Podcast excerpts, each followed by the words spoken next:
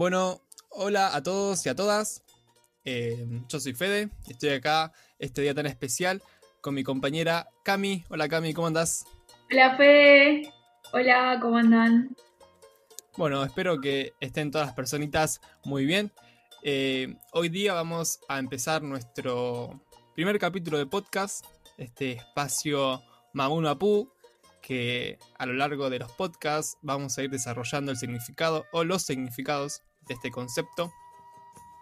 Eh, bueno, el primer capítulo va a ser un poco distendido, vamos a, hablar sin, sin, tantos conceptos quizás, o sí, vamos a ir viendo cómo va, va surgiendo. La idea... Ve tú, ve tú. La idea creo que justamente es eso, ¿no? Que sea un espacio en donde las personas se sientan cómodas de escuchar, que invite a la reflexión, que invite justamente a participar. Queremos traer a diversas personas a los programas para poder intercambiar ideas, intercambiar saberes, conocimientos, recetas, ¿por qué no? Em, y bueno, un poco es eso, nace con, con esta eh, intriga personal del desconocimiento que, que tenemos por toda la hibridación, por toda la desinformación y por la información oficial, entre comillas, que nos vienen dando y ofreciendo desde muy peques. Así que bueno, es un programa de, de, construcción y construcción eh, en común unidad. Eso, ahí te escuchaba, Fe, y, y pensaba que creo que desde que nos conocemos y empezamos a hablar con otros compas, eh, una de las, de las inquietudes en común es eh, la búsqueda de las otras voces, ¿no? La búsqueda de, de lo que no se nos presenta en el día a día comúnmente. Y bueno, creo que este espacio es fruto de esa búsqueda. Eh, y creo que lo más importante es la diversidad, ¿no? Construirse en la diversidad o, o por lo menos eh, tener las herramientas diversas, las voces de las voces que normalmente no escuchamos, que comúnmente son eh, más invisibles que otras. Eh, iremos desarrollando, creo que la idea de que esa invisibilidad tiene cierta intención o la ha tenido históricamente. Claro, eh, así que eso, yo estoy pensando ahí una listita de, de la gente que, que podemos acercar la invitación para que, según, según cómo, cómo iremos llevando los temas, eh, pueda participar y pueda contarnos cosas. También me parece que el espacio de, eh, de un audio, de una especie de radio, si bien sea por internet o, con grabaciones, hace que podamos conectarnos con diferentes partes del mundo, con diferentes regiones, territorios, eh, y eso enriquecer mucho nuestra nuestra visión, ¿no? Nuestra forma de concebir, que en realidad es muy chiquitita y es la que nos enseñaron localmente. Ni hablar. Em, ¿Querés decir cómo hace la gente que quiere contactarnos, que tiene ideas? Em, ¿Cómo hace para, para escribirnos? Sí, eh, tenemos un, un, correo, es espacio mamul con doble L mapu arroba gmail.com espacio mamulmapu.gmail.com. Ahí nos pueden escribir con algún asuntito que de su preferencia, quiero participar, me copa esto, y un mensajito y los vamos a estar leyendo para próximos encuentros eh, auditivos. Genial. Estaba pensando por ahí eh, dar a conocer ¿no? que la temática que por ahí nos moviliza es un poco la socioambiental, la ecosocial que en realidad si uno se pone a, sacar flechas termina siendo casi todo, ¿no? Sí. Eh, pero eso, eh, si alguien nos escucha y tiene inquietudes, tiene cosas para contar eh, o lo que sea, es bienvenida, bienvenide, bienvenido. Tal cual, sí. Creo que em, la materia, el concepto que más nos nos pega y nos atraviesa es la parte socioambiental que no deja de ser inherente a, todas las otras partes, las económicas, las eh, sociales, las culturales y, ambientales son todo uno mismo que solemos como humanos racionales, entre comillas, clasificar de, diferentes formas como para individualizarlas, pero en realidad son creo un gran conjunto que, bueno, nos construyen a diario. Sí, exactamente. Y bueno, sí, dale. Eh, quería dar un, un inicio con justamente hoy es 31 de julio del 2020. Increíblemente, estamos en el mes 7. Ya, yo no puedo creerlo, la verdad. O sea, eh, dentro de cuatro meses cumpleaños y parece que fue ayer que cumpleaños, pero bueno, no importa. Eh, estamos atemporales porque encima de esto queda en las nubes auditivas de, del internet, así que es como atemporal, ¿no? Quizás. Sí, exacto, exactamente. Sí, pero bueno, eh, desde hoy, este día, lo, por lo menos empezamos el podcast con un, pie dentro de agosto, ya que mañana es primero. Y es un día muy importante. Quizás es un año muy importante, pero es un día muy importante debido a los significados que históricamente, que prehistóricamente, prehispánicamente se le ha dado en América, eh, que es eh, el Día de la Tierra, eh, el Día de la Madre Tierra, la Pachamama. Es una idea, un concepto, un símbolo. En realidad creo que lo es todo, pero en este caso justamente pertenece al concepto de la fertilidad, de las cosechas, de las siembras. Es un mes muy importante para las personas que les gusta o, se interesan en la agricultura. Saben que el mes de agosto es el mes de planificación y pasar a la acción porque hay que empezar a sembrar, hay que plantar todos los tomates, todas las, plantas de fruto. Entonces sabemos que es un, mes y un día muy especial para dar nuestras ofrendas. Y en este caso, las ofrendas eh, vienen desde los aires andinos. Exactamente. Sí, em, es interesante pensar eh, cómo en cada región eh, se le da importancia al Día de la Tierra, que en realidad, bueno, como vos dijiste, el Día de la Tierra hoy es un poco un día un poco comercial, otros, otras personas lo toman como para reflexionar, pero históricamente, eh, más allá del el día en particular, es una época muy importante. Y vos bien dijiste por qué es importante, y que cada región, eh, cada cultura, eh, dio inicio a, a esta época de maneras diferentes. Tal cual. Eso me parece súper interesante. Sí, porque mm, yo creo que acá en, nuestra sociedad más cercana, ¿no? Eh, la ciudad, se, mm, un poco que la información llega desvirtuada, el conocimiento llega quizás un poco sucio, amalgamado, ¿no? Como muy toqueteado. Siento que como que el, el conocimiento, los saberes llegan unilateralmente, como si fuera una única voz, una única forma de entender, de conceptualizar.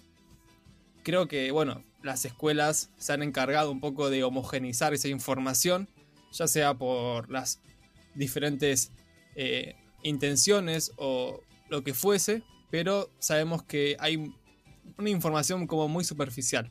Creemos que el Día de la Tierra es un día y ya, y yo creo que las comunidades justamente dan tanto valor a ese día porque representa todo prácticamente y no es solamente un día, sino que es un mes de festivo y porque ese mes representa todo lo que va a traer el próximo año.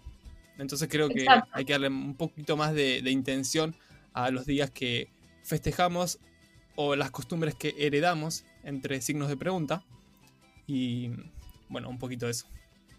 Sí, y también pensaba que en realidad la, lo que, la palabra tierra eh, es un concepto que una cosa es eh, en la ciudad, la palabra, lo que significa la palabra tierra, y otra cosa es eh, una comunidad donde realmente la tierra se trabaja. La tierra tiene una forma de ser, una forma de, relacionarse, ¿no? Creo que por lo menos en la gran ciudad donde vive la mayoría de, de las personas con las cuales por lo menos yo me relaciono, tiene una forma de concebir la Tierra que es completamente diferente a la que pueden tener otras eh, personas que trabajan eh, en el campo, que, o que, eh, que son agricultores, que tienen animales. Y eso también me parece que está bueno para investigar un poco, ¿no? ¿Cuál es, el, cuál es la idea de tierra para uno? ¿Cuál es la idea de tierra para otro? y construir un poco en, eso el, el concepto de tierra, ¿no? Porque muchas veces creo que uno en el colegio dibuja planeta Tierra con una sonrisa, con unas lágrimas, eh, ¿no? Y, después camina por el cemento, se toma un colectivo, vuelve y eh, prende la televisión o se cocina algo en la cocina o yo. Es otra cosa completamente diferente al, término tierra de, de otras personas. Así que me parece ahí que está bueno ahondar un poquito. Es muy, es muy loco, sí. Eso que acabas de comentar me hizo pensar, por ejemplo, en la, poca tierra que uno ve, ¿no? Como que uno ingresa e, en, su día como si fuéramos viajeros y vamos a un día a nuestra coteina, coteineidad. no sé cómo se, dice. Creo que es coti, danei, dad. Yo siempre lo digo despacito. Cotiledones. no. Bueno, lo que hacemos comúnmente eh, y nos instalamos y bueno, me subo al subte, me subo al tren, mm. qué sé yo, veo los arbolitos, por ejemplo, yo veo muchos árboles desde que voy desde mi casa hasta Capital, pero después te sumergís en, en, el imperio, en, el parque de los cementos y mm. la tierra, o sea, pasa a desaparecer. La tierra está mucho más abajo de, de nuestros pies eh, y cómo esto yo creo que afecta tanto psicológicamente como emocionalmente a las personas que habitualmente eh, no tocan la tierra con los pies, con las manos, no huelen la tierra, los árboles, porque si bien hay plazas, hay parques, mm. están muy descontinuados unos del otro y no dejan de ser parchecitos de pequeña pacha. Que, Y están moldeados, ¿no? Están moldeados eh, a la forma de la ciudad. Claro, sí, sí. Totalmente. Con, quizás de repente tenemos un parque y en el centro hay un féretro o hay un, eh, ¿cómo se le dice? Eh, bueno, una escultura eh, de algún prócer y qué tendrá que ver con la tierra quizás porque liberó a alguien o porque sepultó a otra persona, ¿no? Hay como muchas cosas que andan dando vuelta y están buenas recalcar, mirar, observar, contemplar, ¿por qué no? Y reflexionar sobre ellas para tomar una acción inmediata o a, un corto plazo. Sí, pensaba, con lo que decías, me imaginé mucho esa secuencia de bajar del subte y estar en pleno Avenida de Mayo, en pleno centro de Buenos Aires. Y pensaba, vos dijiste, la tierra está lejos, está abajo, pero no sé, entras eh, a un kiosco, entras a un supermercado y te compras algo de comer y te compras algo de tomar y viene de la tierra. ¿Entendés? Tiene plástico, o sea, es como esto, ¿no? El concepto de tierra eh, suele ser el concepto de tierra natural, pero a la vez todo lo que nos rodea, absolutamente todo, proviene eh, de algún modo de esa tierra, de ese nivel eh, más natural, digamos. Entonces, cuando uno toma conciencia de eso, es, es, interesante porque empezás a darte cuenta que el concepto de tierra es, por ahí está más eh, tiende a ser la, tierra pura, pero a la vez, ¿hasta dónde es el concepto de tierra, no? ¿Hasta dónde, hasta dónde es tierra y hasta dónde no? Por ejemplo, caminando eso por la ciudad. ¿Es tierra o no es tierra? Es como, no sé, me pongo a pensar eso. Obvio, sí, además eh, no deja de ser eh, un medio de, para habitar, ¿no? Es decir, cualquier medio creo que Em, esté cambiado o alterado o no, eh, es un medio de, vivir y para vivir necesitamos de varias cosas, de la oxigenación, de la tierra y de la alimentación y del agua. Entonces, es verdad, eh, estamos rodeados de, tierra en sus diversas y coloridas formas. Pero quizás es más complicado eh, discernir de qué es tierra y qué no. Quizás también esto de tener que dividir todo el tiempo y clasificar, ¿no? También. Sí. Sí, vamos por el no dividir. No dividir. la eh, política de no dividir. Bien. Bueno, entonces, continuando con, esta, esta, idea, ¿no? Del primero de agosto, Día de la Tierra, Día de, de las personas, ¿por qué no? Porque somos parte de la Tierra. Día de los animales, Día de los animales todos, ¿no? Eh, humanos, no humanos. Mm. Y bueno, el concepto de Pacha, Mama. Separados, Pacha, Mama. Bueno, Mama es madre, eh, no hay mucho, mucho que traducir, por suerte.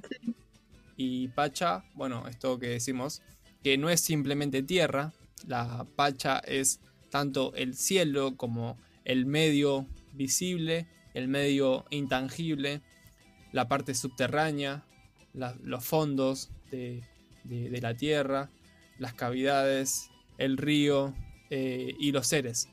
La pacha pasa a ser un concepto universal, no simplemente la tierra, ¿no? Es como que nos rodeamos de pacha, somos pacha, vivimos de la pacha.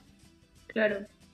Acá con el objetivo también de decir, eh, si bien está bueno pensar en el, interés de protegerla y por eso con ese objetivo eh, de alguna manera categorizarla, a la vez hacer lo contrario, ¿no? Eh, borrar un poco esta, o desdibujar un poquito esta frontera humano-pacha para comprenderse dentro de, dentro de, una sola burbuja eh, y, a partir de eso, ¿no? Como partir de la base de que somos parte. Sí, tal cual.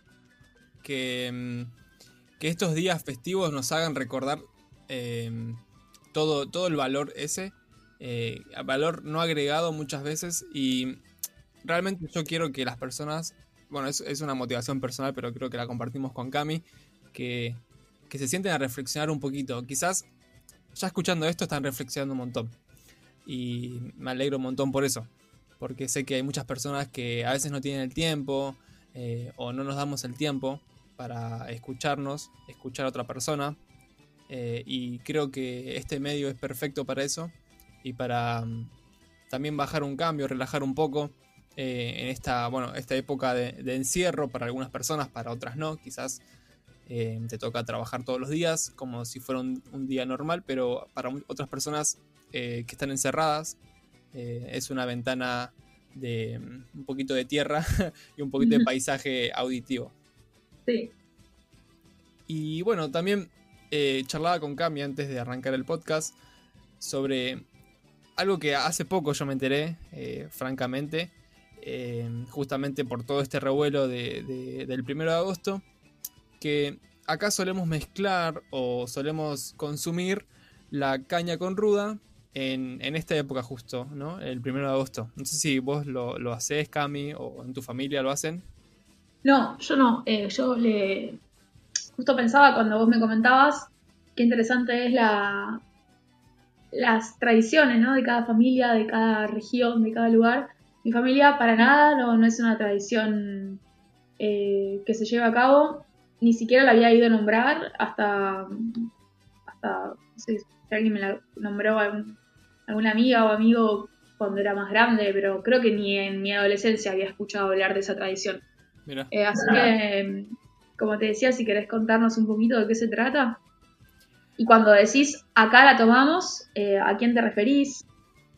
Claro, sí, parece que, estoy hablando como, si viviera en el norte, ¿no? Eh, ojalá. No, pero en, acá me refiero en casa. En, mi familia, eh, tradicionalmente siempre se tomó, desde que tengo conocimiento. pero también hablo un poco de eso, ¿no? De, de la superficialidad de los días, porque la bueno, yo no tomaba, pero mi papá, mi mamá tomaban como por tradición, ¿no? Como es gente, gente mayor que conoce un poco y toma. Pero hay como un montón de, trasfondos y símbolos que representan tomar caña con, ruda, en este caso, que quizás se escapan porque no indagamos en, en las fechas, no indagamos en las costumbres o porque lo hacemos. En este caso, la caña con ruda tiene un origen en el, litoral, en el territorio de América del Sur, eh, propiamente las provincias de Misiones, Corrientes, un poco del este del Chaco, Paraguay, que desconozco las provincias de Paraguay, pero bueno, me las voy a aprender para el próximo podcast. Perfecto. Y bueno, originaria de las comunidades de guaraníes. Las comunidades guaraníes son enormes, son gigantes, eh, tienen un montón de subtribus eh, de diferentes eh, comunidades, pero bueno, hay una generalización de tomar la caña con ruda. Em, quizás en sus orígenes no era caña con ruda, era otro fermento. me anoté un par de nombres que, por ejemplo, antes de que existiera la caña, justamente la caña viene luego de la colonización europea, española, ya que es un producto que se consumía en, esos momentos en Europa, que encima ni siquiera es europea, es del sudeste asiático. O sea que hay una mezcolanza eh, de orígenes muy grande. Y cuando se empezó a industrializar la caña acá en, Argentina, en ese entonces eh, el lugar del futuro, de la fertilidad de Europa, ¿no? El lugar para sembrar y tener todos sus, sus bienes y productos, eh, se, crea el aguardiente de caña y se mezcla con ruda, que justamente también es una especie eh, medicinal eh, vegetal del, del, sur de Europa. Entonces, tenemos toda esta mezcolanza y todavía no hablamos de los guaraní, porque es muy loco, porque para llegar a veces a la información o al conocimiento tenés que ir como desvelando, ¿no? Como si fuera que estás buceando en, la pileta de la desinformación o el excesivo o la excesiva información, conocimientos, y tenés que ir como ahí buscando con una pala, nadando. En todas las capas de la historia, ¿no? ¿No te pasa a veces eso? Como que, estás buscando algo y, estás como viendo noticias, noticias y no te cuesta un montón llegar a lo que realmente querés. Sí, en realidad lo que me pasa es que eh, a veces eh, investigo y busco tanto eh, que luego me frustro porque la cantidad de cosas que por ahí uno encuentra es tan diferente mm. que a la vez em, siento que cuál es la verdad, ¿no? O, cuál de esas eh, cuál de las cosas que uno encuentra es es realmente lo que está buscando, porque a veces, como vos decís, hay tanta información que hay desinformación, o capaz no hay nada de información y uno tiene que ir construyendo un castillito eh, para ver, para encontrar cosas, pero a veces me pasa que eh, cuando más investigo, más ignorante me siento. Eh, como que no sé para dónde ir y me agarra una desesperación. Que después, em, por ahí en un ratito, voy a leer un textito que, está ligado con esto, ¿no? De decir lo que buscamos, en qué formato está y qué significa, ¿no? a qué nos lleva. Pero concuerdo con vos totalmente que hay que construir a veces la, información o, lo que uno está buscando. Claro, además em, no deja de ser conocimiento subjetivo porque quizás cada persona le da una interpretación diferente a la, a la que realmente quizás eh, fue originada. Quizás eh, la persona que dijo caña con ruda lo dijo con una intención y hoy en día le, cuando yo leo eso le doy mi intención y mi, mi forma de percibirlo. Y eso pasa en todos, en todos lados y en todos los estratos, me parece. Sí, sí, sí. La subjetividad está presente constantemente y también por ahí es, eh, es una de las bases de la construcción de, de la sociedad, ¿no? Le, porque mismo, bueno, me voy por las ramas, pero vuelvo rápido, solamente para decir que lo que uno considera eh, normal, normalidad y las normas son todas construcciones subjetivas. Entonces, eso mismo pasa cuando uno busca información, como vos por ahí buscando la parte de la caña con ruda. Eh, puedes estar, eh, encontrarte con recetas que, qué sé yo, en tal país surgieron bien, en otro país no, por el paladar, qué sé yo, me pongo a pensar y, y, surgen tantas opciones que a la vez es lo que hace la, eh, como la diversidad, ¿no? Todas esas opciones. Pero bueno, realmente en algún momento hubo eh, un, comienzo de, este, de esta costumbre de caña con ruda. Eh, como vos decías, los ingenios azucareros destruyeron en gran parte los trópicos, todas las islas caribeñas o gran parte de las islas caribeñas tenían ingenios que esclavizaron a miles y miles de personas, que mataron miles y miles de personas, porque estábamos en la estábamos, bueno, eh, yo no estaba, pero estaban en ese momento en la fiebre del azúcar, que era muy consumida en Europa, y bueno, el precio que pagaron las Antillas y, el Caribe, donde como vos decís, el, clima es, es más, em, ¿cómo se dice el adjetivo ese? Más eh, bueno, me falta el adjetivo. Donde el clima em, le viene mejor a la caña de azúcar, vamos a hablar hmm. con mala propiedad. Pero bueno, ¿cómo? Propicio. Propicio, gracias. El clima es propicio para, para la eh, plantación de caña y también fue propicio para la matanza de, miles y miles de personas, ¿no? Sí, eso que, que comentás.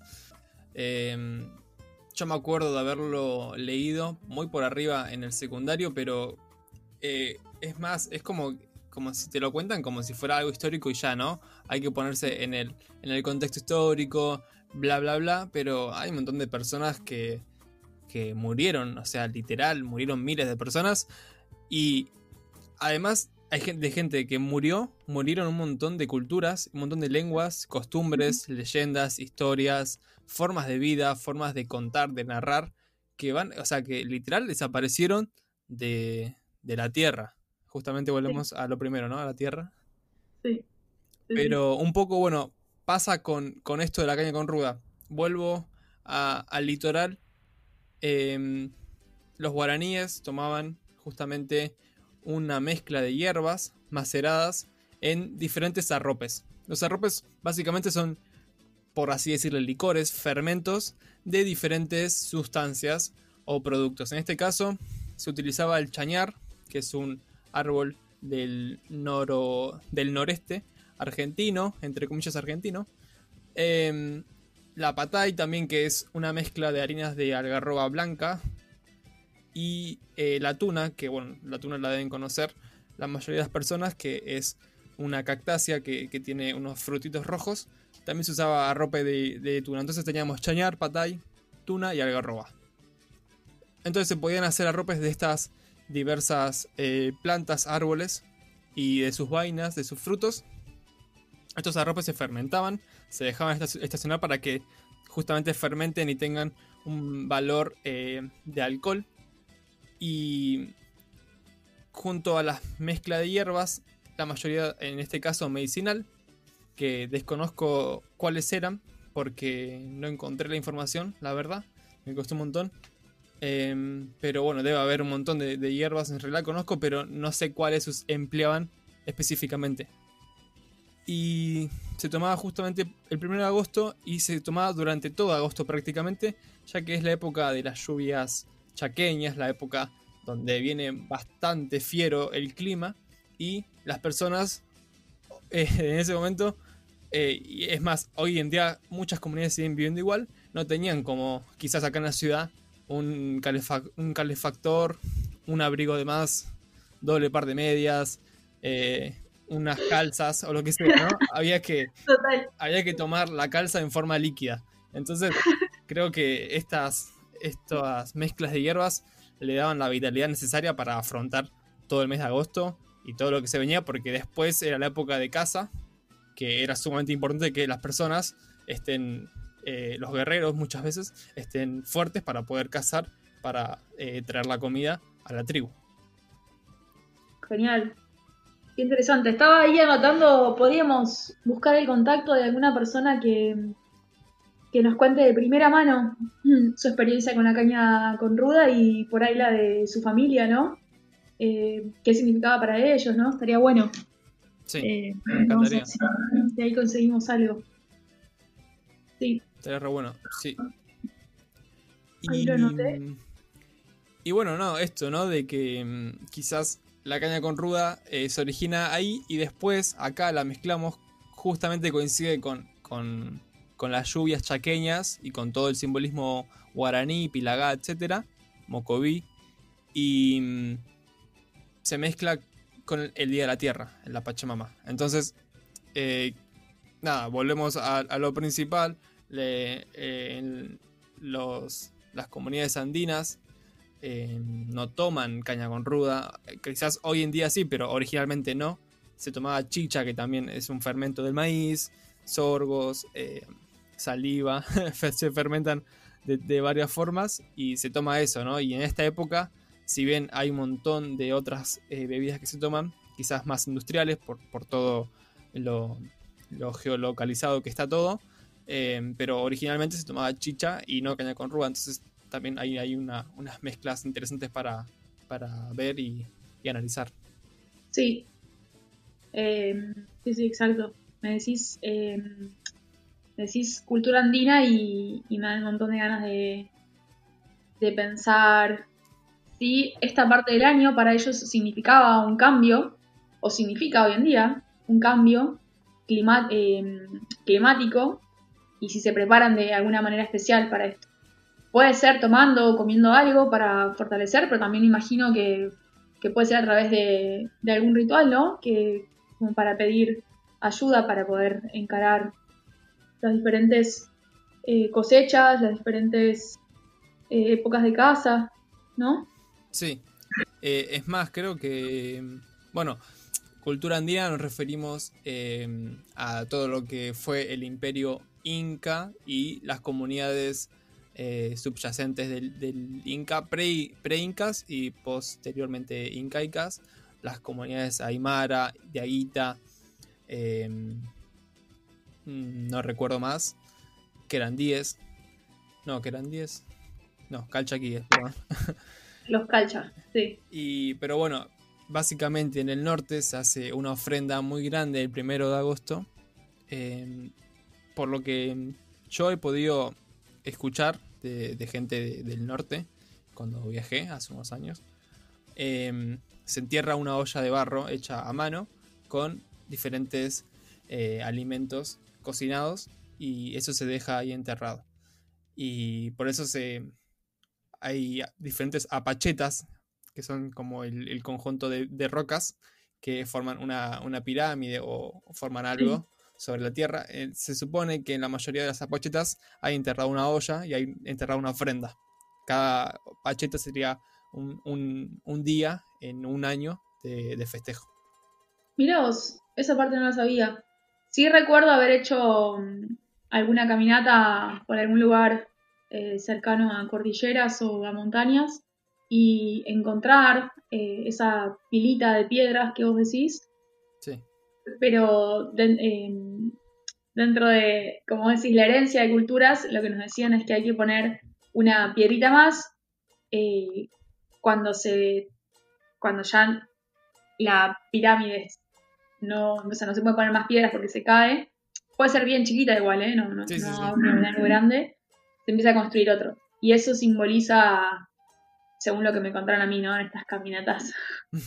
eh, simboliza eh, la pertenencia a la Pacha y la conciencia de que, de que eh, caminando por esos senderos, por esos lugares, eh, uno está entregando su vida o su día en ese momento a la Pacha. Sí, además es como que nace, ¿no? esa, esas ganas de poner quizás una piedra y sumar, como sumarse a la tierra o, al paisaje en este caso. Eh, como que quizás uno desconoce capaz un montón de, del mundo de la Pachamama, y, pero hay algo que, lo, lleva como si fuera un hilo así que te están dejando, que te lleva a dejar una piedra, te lleva a crear una nueva apacha, apacheta, digo. Em, y nada, es súper interesante. Recuerdo cuando cuando se mm, está por tomar alguna bebida, el primer trago va para la pacha. Eh, en, muchas ocasiones eh, he visto antes de tomar, se tira un traguito a la tierra y después se bebe. Eh, sí, también lo que decías, yo creo que va también por la idea de que uno está ahí y no estás en la comodidad de, de, la casa que uno considera. Estamos como en un lugar nuevo para los que somos de la ciudad, villitos de ciudad, y, tiene sentido esto de decir, bueno, eh, vamos a, confiar en, o a respetar esto que, aparentemente es tradición acá, ¿no? De, respetar o de no sentirse local en todos lados porque no lo somos. Eh, de, viajar eh, o por lo menos de transitar por esta famosa tierra o, por los lugares del mundo de manera humilde, ¿no? de manera consciente. Que me parece que también es otro hilo importante. Eh, ir sin pensar en trasladar, su cultura propia a cada lugar en el que vamos, sino eh, bajar la cabeza y, escuchar cómo son las normas en cada lugar e intentar adaptarse de la mejor manera. Sí, es como que uno se, despoja, ¿no? De, lo que tiene encima cuando ingresa a nuevos lugares. O estaría bueno por lo menos despojarse para poder llenarse de ponchos, llenarse del poncho que no es tangible, ¿no? Como eh, ver la, la, cordillera o precordillera colorida, sentir esos aromas a ferritos de colores distintos. Porque creo que eso se mantiene, no sé si se mantiene por porque la gente vive así o por lo que sea, pero uno siente, yo tuve la suerte de ir al norte, no sé si conoces Cami vos. Sí. Pero ¿no sentís en Jujuy, Salta, Tucumán, que hay ese aire andino de, de, de festejo, de, no sé, es como que uno va y sabe que está, está ahí, sin, como sin estar, sabes que, ese lugar fue así y tiene ese olor como a, no sé cómo explicarlo. Las personas que han ido al norte creo que saben, entienden un poco como esa percepción de, wow, estoy en el norte o en el sur, pero en el norte de, donde estoy yo y, y nada, es como el aire, todo, ¿no? Es, tan distinto y tan mágico a la vez. Sí. Eh, sí, totalmente. El norte, nuestro norte nos referimos a la región, yo creo, de Tucumán, Salta, Jujuy, ¿no? Para, para los que están escuchando. Eh, hablamos del norte porque estamos en Buenos Aires. Eh, si hay alguien que está en algún país más al norte de ese norte, hablará del sur. Pero no importa, norte o sur, es todo, son todas construcciones relativas. Sí. Eh, nos referimos a esa región, ¿no? Y sí, yo siento lo mismo cuando voy para allá. También intento, eh, ya que hablaste la palabra despojarse, intento despojarme del sentido que uno le da acá al norte, ¿no? Que mm, en Buenos Aires, por lo menos el norte, suele ser, eh, no sé, ir a comprar cosas lindas, ir a ver llamas, ir a comer empanadas. Eso está buenísimo, son las mejores empanadas del mundo, pero vamos a ver qué hay más allá, ¿no? ¿Qué, qué es ese norte? Y eso es bien difícil, me parece, ¿no? Llegar a un lugar eh, despojado de conceptos ajenos o, de construcciones. Es bien difícil. Y a la vez es, creo que es casi imposible, porque llegamos a un lugar y uno, tiene cierta, cierta idea de, lo que vas a ver, porque te lo dijeron, porque te lo contaron. Y estoy de acuerdo que el norte es muy especial eh, y que, es, es, es, como que uno se siente en el aire en el norte. No sé, siento como, no sé bien cómo explicarlo, rodeado de, esos lugares, de esas costumbres, de, esa, esas construcciones, de, es, especial. Sí. La verdad que sí, y mm, además siento que está, ese aire se mantiene, ¿no? Como quizás en otras comunidades, lamentablemente, como pasa en, la Patagonia, en, el sur, justamente de donde estamos, eh, como que se ha perdido un montón, ya sea por, por las diferentes conquistas, diferentes matanzas, eh, pero siento que, por ejemplo, a mí en la Patagonia me recuerda un poco más a Europa, ¿no? Veo los, los chalets tipo británicos, eh, irlandeses, con las ovejas, me, me, da como ese aire más europizado, que mm, también es un concepto que fui creando yo, ¿no? Obviamente no tiene por qué ser así para todas las personas, sino que es, algo sumamente subjetivo. Y con el norte siento que es como que está parado en, el tiempo. Sí.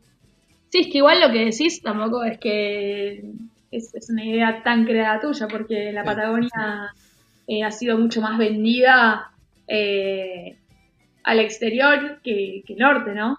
Eh, todas esas tierras que vemos con con castillitos nórdicos eh, de Europa es real, son así, son castillitos con construcciones de, otro continente.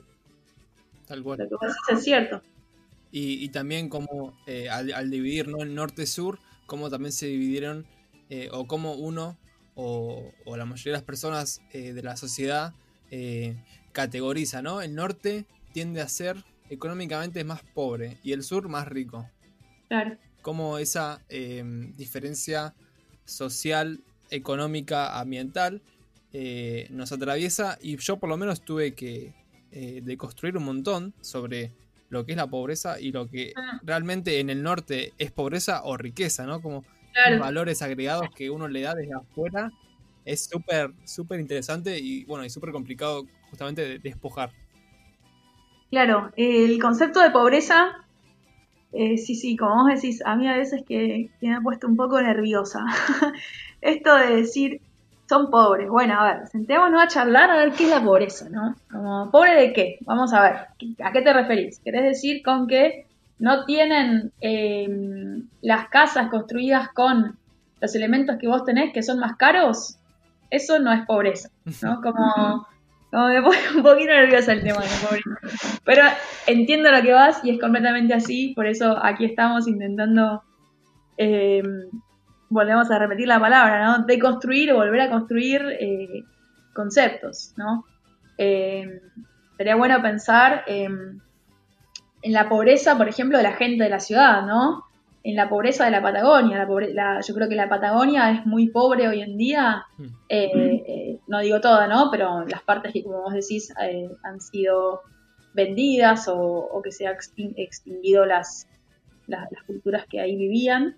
es pobre de, como vas a repetir la palabra, pero es pobre, pobre de ciertas culturas, es pobre de historia, es pobre de rituales, eh, qué sé yo, es pobre de, lenguas, por ahí, mm. ¿no? Eh, y, eso, y, tener construcciones diferentes, tener eh, vestimenta diferente, tener trabajos diferentes, ninguno de los dos es mejor o peor, ¿no? Ahora, si vamos a empezar a entrar en el sistema capitalista requiere esto para poder triunfar en esto, entonces si no tenés eso, sos pobre, bueno, eso es otra cosa, ¿no? Eso ya es tema aparte. Pero la pobreza es... Adjudicarse la pobreza. Es como autoadjudicarse que si no tengo esto, soy pobre. Si no tengo esto, no triunfo. Sí, pero porque estamos hablando de un sistema, ¿no? Está claro. Un sistema que quiere eso. Entonces, eh, estará bueno empezar a pensar, bueno, pará, salgamos de eso o intentemos salir lo máximo posible, porque tampoco podemos salir demasiado, que estamos usando internet, ¿no? Sí. Eh, pero salgamos de eso. Entonces, pobreza o riqueza son todas construcciones con un interés eh, bien clarito, bien clarito, que es la de definir hacia dónde va a ir lo mejorcito de la sociedad. Bueno, vamos a sacar eso. No nos sirve para nada, no sirvió para nada, lo único que hizo fue dividir y matar gente y, crear el concepto de, pobreza para, para algunas personas son pobres porque no tienen esto. Obviamente, hay carencias, hay muchísimas carencias, estamos de acuerdo con eso. Carencias básicas, ¿no? Estamos, estoy hablando, ¿no? Está claro.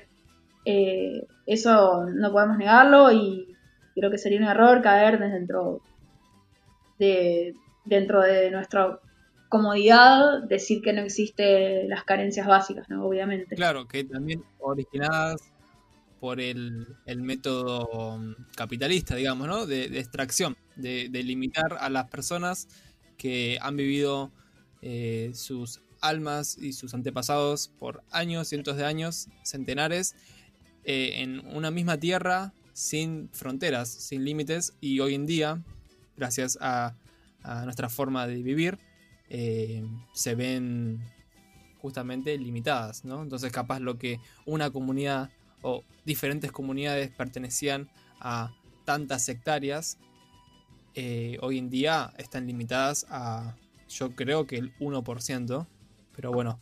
Eh, limitadas con intención, ¿no? Con intención de extinguir a esas poblaciones. Eso, eso no hay que ser tan naif de decir, ah, sí, porque ah, ya no tienen territorio, no, cosechan nada. Sí, sí, sí. No tienen territorio porque no se los dejaron eh, ya no parecen indios, ¿viste? No parecen indígenas porque, porque o sea, el, mensaje que sea, eh, las personas estas ya no son indias, ya no, mira, no, están vestidas como yo.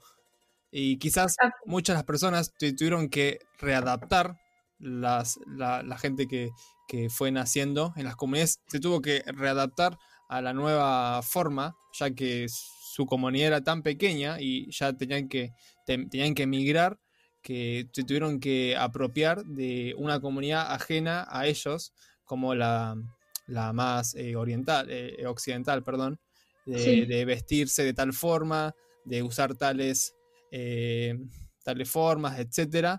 Y, justamente ir cada vez alejándose más de la, más de, la tierra y teniendo un, quizás un departamento, yendo a la ciudad para poder estudiar en una universidad. Como estas ideas, ¿no? En realidad yo creo que está súper bueno que nos podamos adaptar a las nuevas formas, pero también hay que recordar que las adaptaciones a veces no son eh, queridas, sino que son forzadas. Entonces, bueno, ver cómo se puede remediar y con lo nueva, la nueva adaptación, qué podemos hacer para vencer el sistema este de alguna forma que nos está tan perjudicando. Sí, sí, sí, que perjudica, que nos da también, nos da, nos da muchos muchos grandes placeres, ¿no? Pero bueno, en este caso estamos hablando de eh, los prejuicios que nos trae. Bueno, eh, que yo acá ya me anoté para mm, un montón de cosas y, personas que creo que, que, podrían contarnos en realidad cuál es el concepto de tierra en, su comunidad, en su lugar. Sí. Eh, voy a ver si consigo algo.